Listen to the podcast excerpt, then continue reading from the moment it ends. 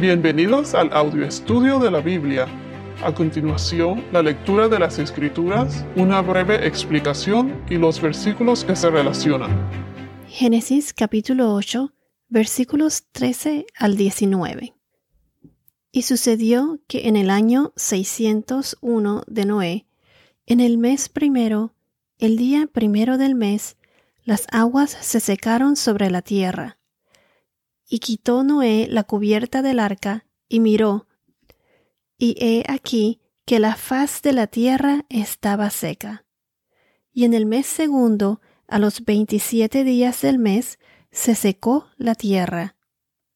Entonces habló Dios a Noé diciendo, Sal del arca tú y tu mujer, y tus hijos, y las mujeres de tus hijos contigo todos los animales que están contigo de toda carne, de aves y de bestias y de todo reptil que se arrastra sobre la tierra, sacarás contigo, y vayan por la tierra, y fructifiquen, y multiplíquense sobre la tierra. Entonces salió Noé y sus hijos, su mujer y las mujeres de sus hijos con él, todos los animales y todo reptil, y toda ave, todo lo que se mueve sobre la tierra según sus especies salieron del arca. La semana pasada vimos que Noé mandó primero a un cuervo. Recuerden que el cuervo eh, estuvo alimentándose de cadáveres eh, o cuerpos muertos y el cuervo era considerado un animal impuro. Entonces, después de haber mandado al cuervo, mandó a tres palomas. La primera paloma regresó al arca y cuando regresó Noé extendió la mano y se refugió en ella. Mencionamos que esto es como cuando las personas o los creyentes eh, encuentran refugio en, en Cristo, aceptan su invitación y se refugian en Cristo. Se refugió y encontró descanso dentro del arca con Noé. Y dijimos que el nombre de Noé significa descanso. Entonces la segunda paloma regresó con una hoja de olivo en su pico, como la esperanza de una nueva vida, mostrando que ya las aguas se habían secado, se habían bajado. Recuerden que la paloma era considerado un animal puro y el cuervo era un animal impuro. Entonces la tercera paloma ya no regresó, lo que demostró que la nueva vida ya se estaba formando en la tierra. La paloma ya tenía dónde reposar, dónde descansar. Notemos que siempre que Noé mandaba un ave, lo hacía un día después del sábado. El sábado que era el último día de la semana, el día santo, el día de descanso. El sábado es el séptimo y último día de la semana. Entonces el primer día de la semana es cuando mandó las aves. El primer día comenzaba en el atardecer del atardecer al amanecer. Él siempre esperaba después del séptimo día, en el atardecer del sábado. Y de ahí el significado del número 7 que se mencionó varias veces en estos versículos. Siempre que algo se menciona en la Biblia varias veces es como para enfatizar, enfatizar su significado. Y ya vimos en los podcasts anteriores el significado de estos números. Ahora, en estos próximos versos, vemos cómo nuevamente el Señor Dios nos da una fecha exacta, demostrando que este acontecimiento fue real y es parte de nuestra historia.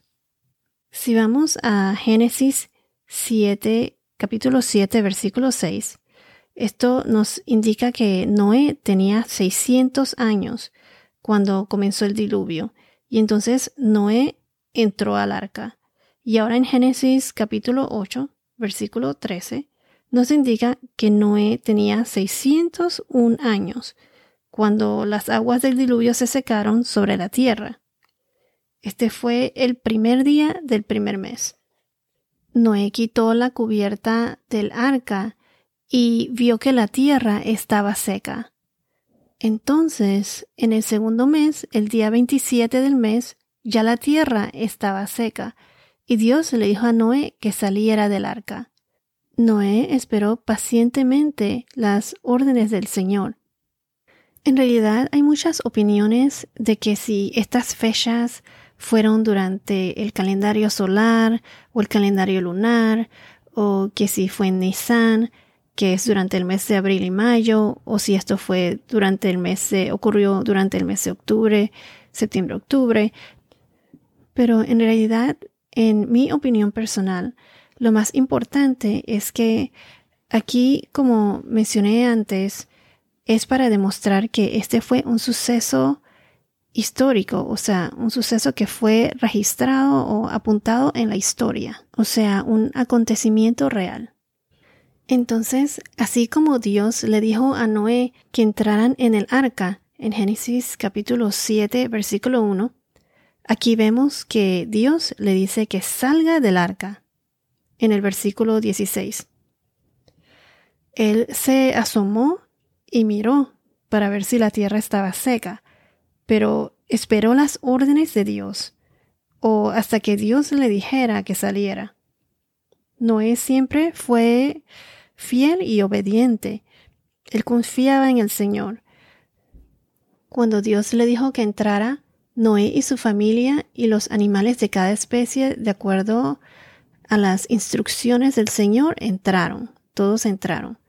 Y después Noé espera las instrucciones del Señor de cuándo salir del arca.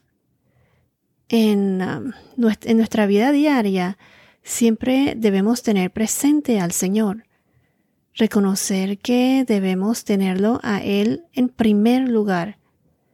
Las personas que siguen las instrucciones del Señor, o sea, que los que tratan de obedecerlo, porque a fin de cuentas todos somos pecadores, pero tratamos de obedecerlo. O sea, los que siguen sus instrucciones, las direcciones de Dios, siempre serán bendecidos, tendrán su recompensa en el reino de los cielos. Entonces los creyentes tendrán vida eterna, son los que disfrutarán del nuevo reino de Dios. Los que se someten a Dios disfrutarán de su nuevo reino, así como Dios tuvo misericordia de Noé, Dios lo salvó y Noé fue parte de ese nuevo comienzo, de nuevo mundo después del diluvio.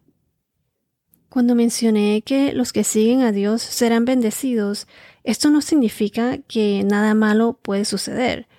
Dios permite que las cosas pasen. Él siempre nos da una salida como en Mateo capítulo 5 versículos 12, que nos dice, Mateo 5, 12, nos dice, regocíjense y alégrense, porque la recompensa de ustedes en los cielos es grande, porque así persiguieron a los profetas que fueron antes que ustedes. O sea que los profetas fueron perseguidos, así como hoy en día muchos de los que son creyentes y siguen el camino de Dios son perseguidos por otros. Hay lugares en este mundo que si uno menciona que uno cree en Jesús, los arrestan o a veces hasta los matan hoy en día. Entonces, como mencioné anteriormente, los que obedecen o siguen las instrucciones o las direcciones de Dios serán bendecidos o disfrutarán de ese nuevo reino de Dios. En Mateo 16, capítulo 16, versículo 27, Mateo 16, versículo 27 nos dice, Porque el Hijo del Hombre ha de venir en la gloria de su Padre con sus ángeles, y entonces recompensará a cada uno según su conducta. Entonces les pregunto, ¿Tratan ustedes de seguir las instrucciones de Dios en su vida diaria? ¿Tratan de vivir día a día siguiendo las enseñanzas de Cristo? Al una persona tener esa relación íntima con Dios, eso lo acerca uno más a Él. Nos ayuda a reconocer cuando nos descarrilamos y volver a Él encontrando el camino correcto, siguiendo su camino. Entonces, Dios tiene un plan para nosotros y Él siempre sabe lo que uno necesita. Lo que quiero decir es que Él sabe lo que es beneficioso para nosotros y muchas veces eso es diferente a lo que uno desea. Como cuando, por ejemplo, los, los padres le dicen a sus hijos que no hagan ciertas cosas porque ya por experiencia saben lo que es bueno para ellos, lo que les conviene. Pero a veces los hijos creen que saben más que los papás y no les hacen caso y después entonces aprenden, sufren las consecuencias, pues. Como se dice, aprenden a las malas. Así pues, Dios sabe lo que necesitamos. En lo personal, por eso cuando yo rezo siempre hago mis peticiones pero al final siempre le digo a Dios que se haga tu voluntad, que se haga su voluntad y siempre le pido a Dios que me dé lo que Él sabe que necesito en esos momentos, aunque a veces no sea lo que yo quiera. Bueno, entonces en el verso 17, del verso 17 a 19, Dios no solo ordenó a que salieran todos del arca, pero que también se multiplicaran y que sean fructíferos y fecundos. Aquí Dios renueva la bendición que hizo durante la creación en Génesis eh, capítulo 1 versículo 22. Génesis 1 22. Cuando Dios los bendijo diciendo, sean fecundos y multiplíquense, y llenen las aguas en los mares y multiplíquense las aves en la tierra. Y en Génesis capítulo 1, versículo 28, nos dice, Dios los bendijo y les dijo, sean fecundos y multiplíquense, llenen la tierra y sométanla, ejerzan dominio sobre los peces del mar, sobre las aves del cielo y sobre todo ser viviente que se mueve sobre la tierra. Y lo mismo vemos en Génesis capítulo 9, versículo 1 y versículo 7 que es cuando Dios eh, hace un pacto con Noé y Dios bendijo a Noé y a sus hijos y les dijo, sean fecundos y multiplíquense y llenen la tierra. El temor de Dios y el terror de ustedes estarán sobre todos los animales de la tierra, sobre todas las aves del cielo, en todo lo que se arrastra sobre el suelo, y en todos los peces del mar, en su mano son todos entregados. Y como dice en el versículo 7, en cuanto a ustedes, sean fecundos y multiplíquense, pueblen en abundancia la tierra y multiplíquense en ella.